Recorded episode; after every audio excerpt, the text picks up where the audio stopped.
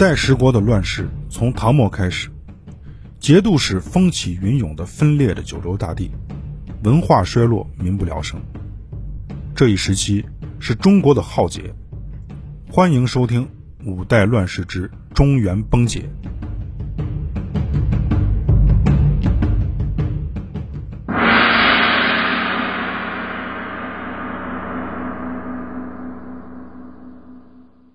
各位听友，大家好，我是陈志远。上一回我们讲到，由于辽国呀在中原地区的残暴统治而失去了民心，各地纷纷是揭竿而起。刘知远在太原称帝，众望所归。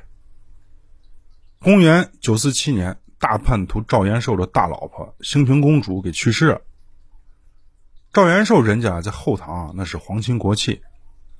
是后唐明宗李嗣源的驸马。当时李嗣源是让永宁公主嫁给了石敬瑭，兴平公主呢嫁给了赵延寿。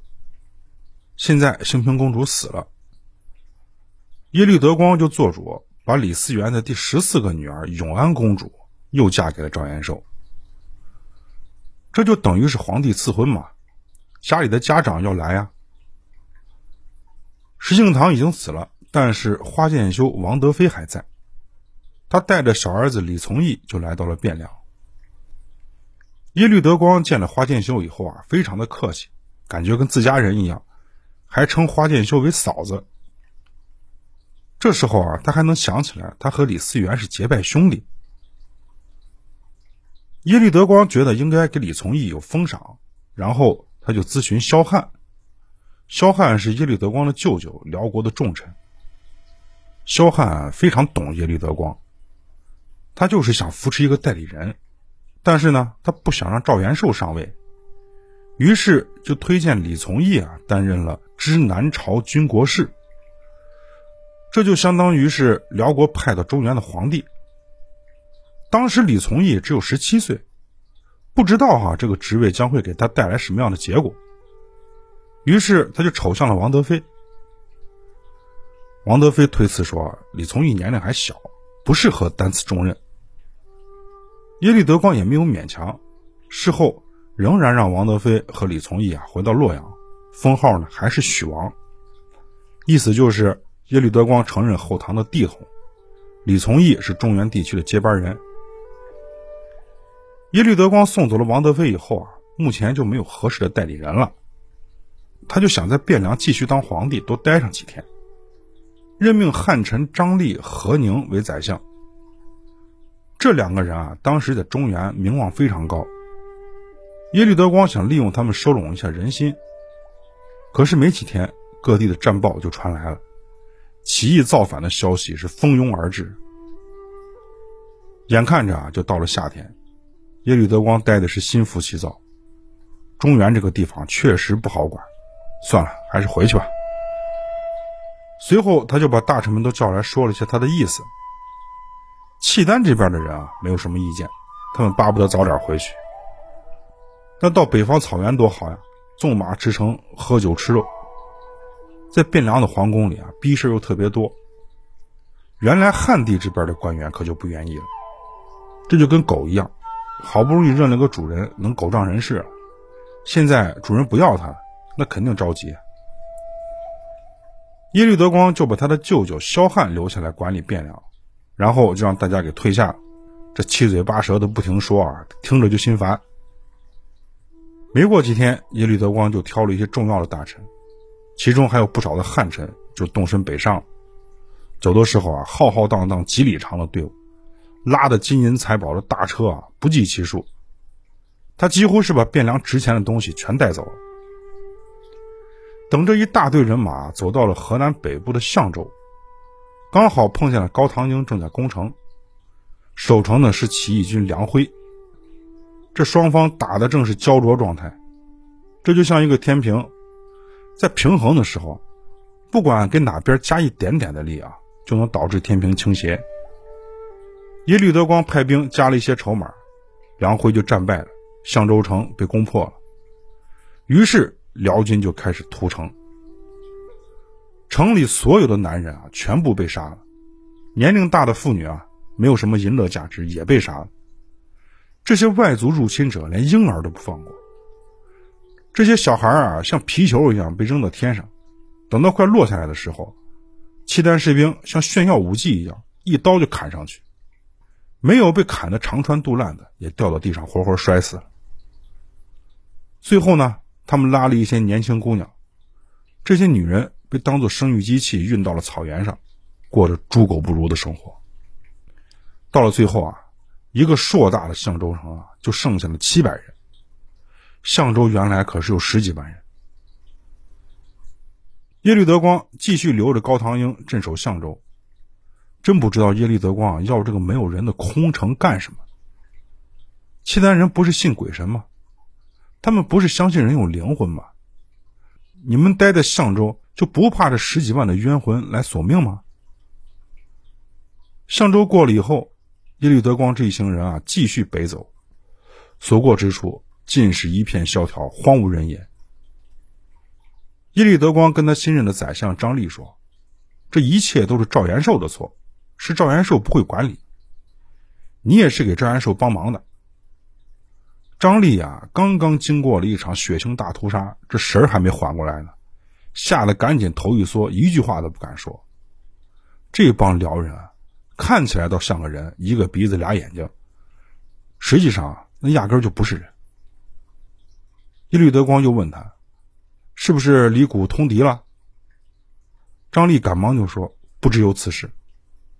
此时啊，张丽已经是汗流浃背了。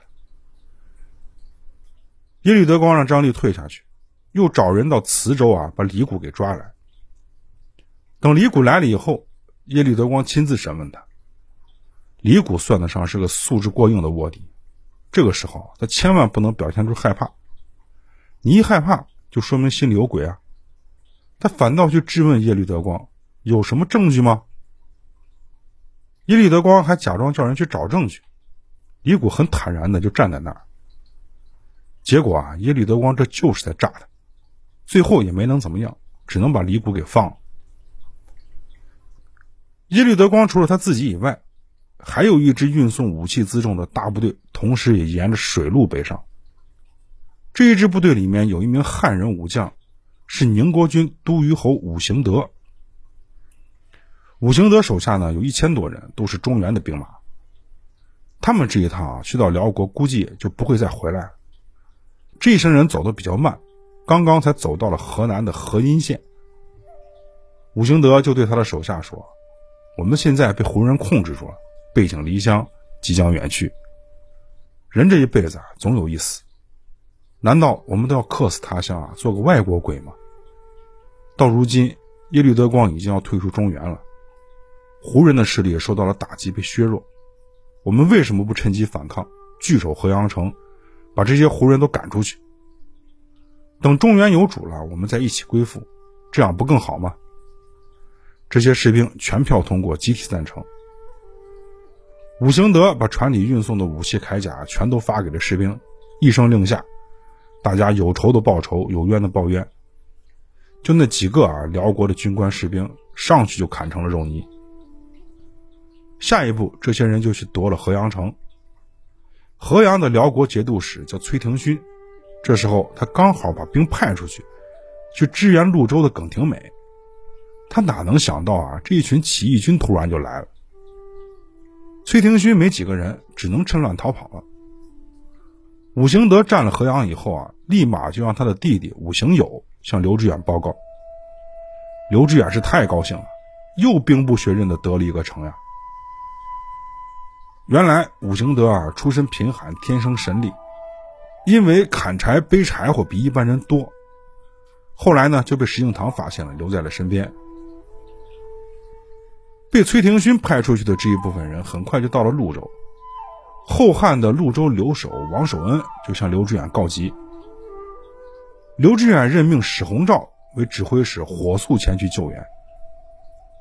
史弘照让部将马悔当先锋，先赶到了潞州。马毁到了潞州城下，发现并没有辽兵，所以马毁也就没有进城。万一王守恩投敌了，那自己可是性命难保啊。于是就先派了个小兵进城，先通知王守恩。王守恩知道援军来了，赶紧就跑出来迎接。这一说才知道，辽军发现援军来了就退走了。整个辽国的大局势就是在撤退，打不打这个城似乎就没有那么重要。马悔当下就说：“现在是趁机进攻的好时候。”这没几个时辰，史洪照就赶上来了。马悔当下就请命去追击。现在可是立功的好时候，这跟白捡的功勋都快差不多了。果不其然，就追上了。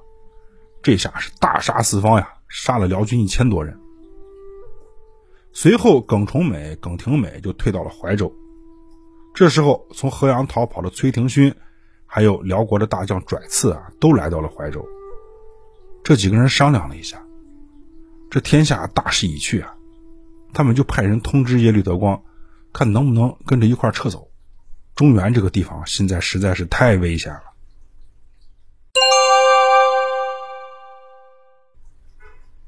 耿崇美啊，他们家原来是汉人，并不是契丹人。他老家是幽州的，在河北张家口，当时呢叫上古郡。他们家算是个武将世家，他的祖父叫耿用，父亲呢叫耿去斌。耶律阿保机后来南下抢劫了大量人口，当时受灾比较严重的就是幽州，耿家就是在这个时候举足为契丹人效力的。在文物资料里，只有只言片语对耿崇美的描述：身材高大魁梧，面色紫黑，长了一脸的大胡子，在生气的时候啊，这胡子炸起来跟刺猬一样。武力高强，善于骑射，通晓契丹语。耿崇美死于辽天禄二年（公元948年），享年五十六岁。那么，我们根据时间推算啊，这个耿崇美是生于唐昭宗景福元年的。耿崇美在辽国担任的重要职务是通事。通事这个职务是非常重要的，因为辽国南下所面临的重要问题之一就是语言障碍，而耿崇美是精通两国语言的，而且投身辽国比较早，所以就得到了信任。他还获得了推中义圣功臣的称号。耶律德光进入汴梁之后，耿崇美立有大功，变成了八个字的称号，叫推中左命平乱功臣。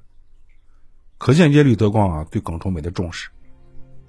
耿崇美的妻子是皇族耶律氏的，他的儿子耿绍忠也是娶的契丹皇族的女人。耿崇美的孙女儿呢，还入宫当了辽帝的嫔妃。辽国耿家的事情反映出了当时的情况，北方汉人胡化就是那个时代的标志。